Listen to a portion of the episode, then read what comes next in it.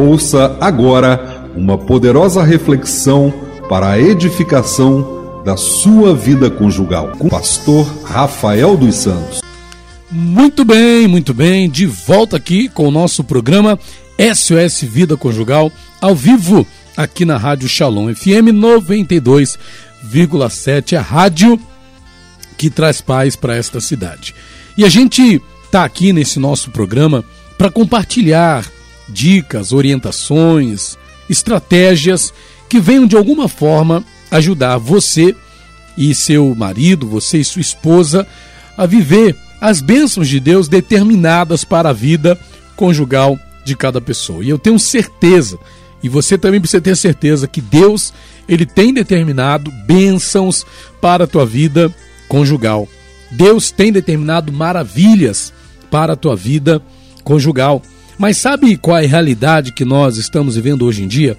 Uma realidade onde a vida conjugal, onde o casamento, onde o relacionamento matrimonial, ele tem sido visto da pior maneira possível.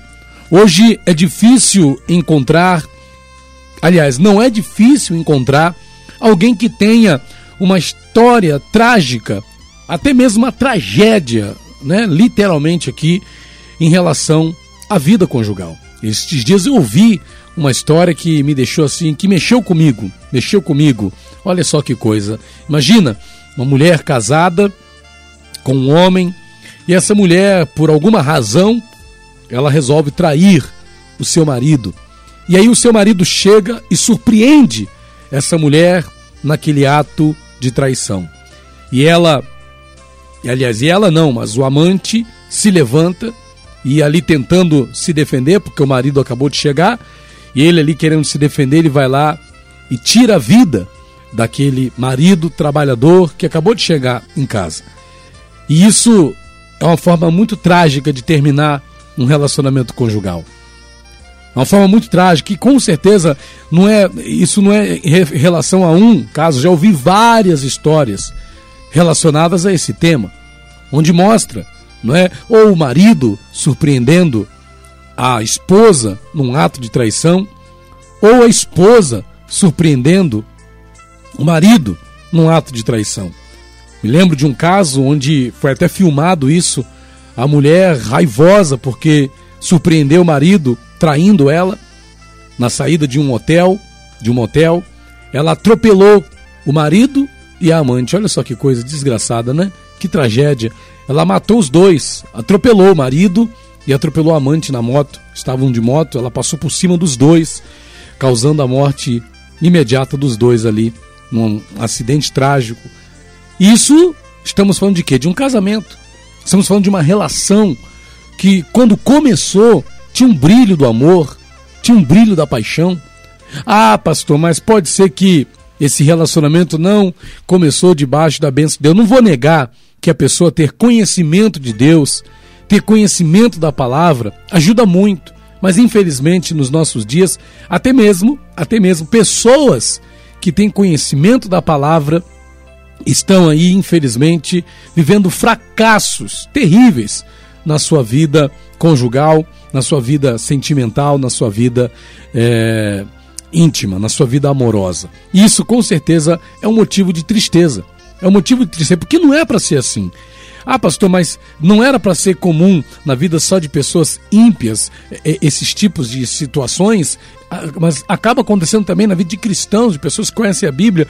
É porque, infelizmente, seja ímpio ou seja cristão, o procedimento na vida conjugal, ele não escolhe fé. Ah, eu vou proceder corretamente no meu casamento só porque eu conheço a Bíblia. Não.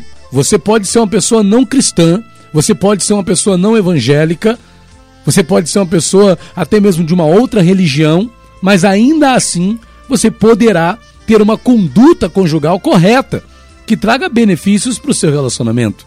Existem, claro, os valores bíblicos que são valores extraordinários. Existem os valores cristãos que, com certeza, se postos em prática, vão ajudar na vida conjugal vão ajudar no relacionamento, sem contar que a própria Bíblia, ela tem seus conselhos específicos para a vida conjugal. Mas não quer dizer que a pessoa que é ímpia, ela vai ser infeliz na vida conjugal porque ela não conhece a Bíblia, porque ela não é cristã.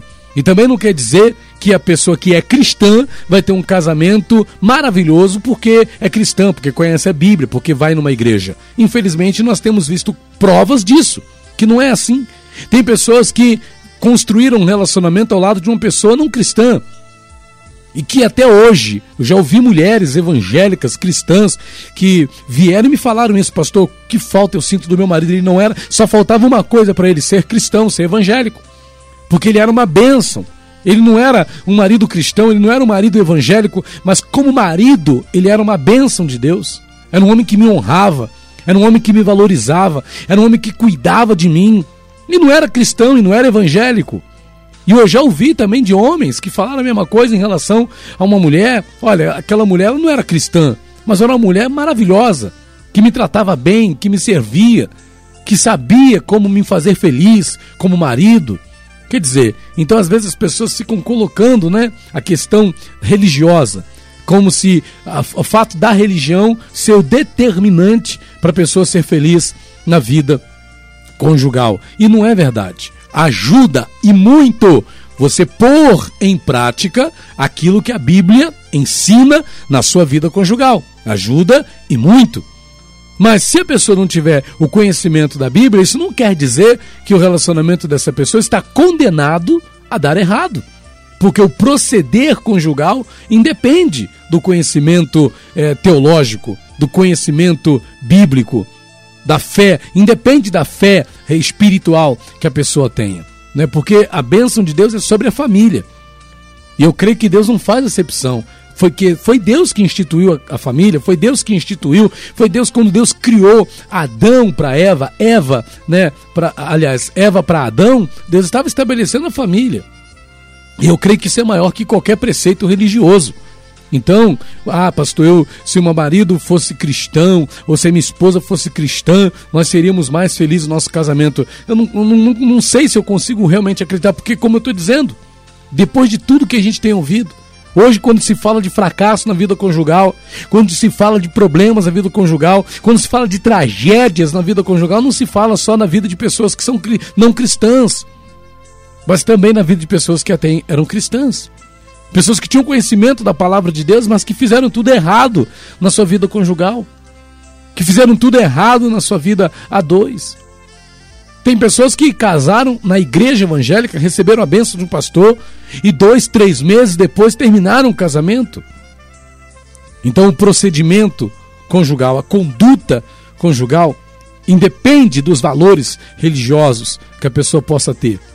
E há inclusive casos de pessoas que até terminem seus relacionamentos colocando Deus, né? Dizendo que foi Deus que mandou. Ouvi um dia desses aí um caso de alguém que me disse: Olha, pastor, meu marido terminou comigo o casamento, dizendo que Deus falou que era para terminar. Eu fico muito confuso quando eu ouço coisas assim, porque eu não acredito que Deus vá contra aquilo que ele próprio estabeleceu. Se Deus estabelece a família, se Deus é quem estabelece o casamento, como é que Deus vai contra o que ele próprio estabeleceu? Então tem muitas pessoas até inclusive usando o nome de Deus para justificar um divórcio usando o nome de Deus para justificar uma separação? Eu fico confuso quanto a isso. É difícil de compreender, porque o propósito de Deus, irmãos, é a felicidade conjugal. O propósito de Deus é um homem para uma mulher, uma mulher para um homem, isso para a vida toda. Sabemos que há casos e casos, talvez haja situações onde, infelizmente, não haja outra saída que não seja a dissolução daquele casamento, o fim daquele relacionamento, pode ser que haja aí, talvez, quem sabe, conjecturamos a possibilidade de haver esse fato. Porque, infelizmente, tem casos que parece, humanamente falando, que realmente não tem jeito. Às vezes, um dos cônjuges cansa e não consegue mais ver futuro naquela relação e ele acaba partindo para o divórcio, para a separação. Não que Deus aprove isso, creio eu que Deus não aprova, mas, mas é uma grande questão a ser analisada. Não estamos aqui para julgar ninguém, mas o que Deus quer é a felicidade na tua vida conjugal. E que você, e o que eu quero nesta hora, através dessa minha reflexão, é que você compreenda que o teu proceder conjugal, que o teu proceder como marido, que o teu proceder como esposa independe de você ser cristão ou não, de você ser evangélico ou não, de você ser uma pessoa que vai para a igreja ou não. O proceder conjugal independe de você ser uma pessoa que ora ou não, que busca a Deus ou não. Você pode proceder conjugalmente corretamente, você pode ter o proceder correto sendo uma pessoa que saiba o que é um casamento, procurando ser uma pessoa que agrada seu cônjuge, que valoriza o seu casamento, que luta pelo seu matrimônio. Isso independente da fé religiosa que você possa ter. Que você busque ter um proceder conjugal que de fato venha honrar o seu casamento, que de fato venha honrar o seu cônjuge, que de fato venha fazer valer o que Deus deseja para sua vida conjugal, para sua vida familiar, para sua vida sentimental, para sua vida amorosa. Deus quer a tua felicidade. Faça você por onde essa felicidade ser real na tua vida, no teu casamento. Em nome de Jesus. SOS Vida Conjugal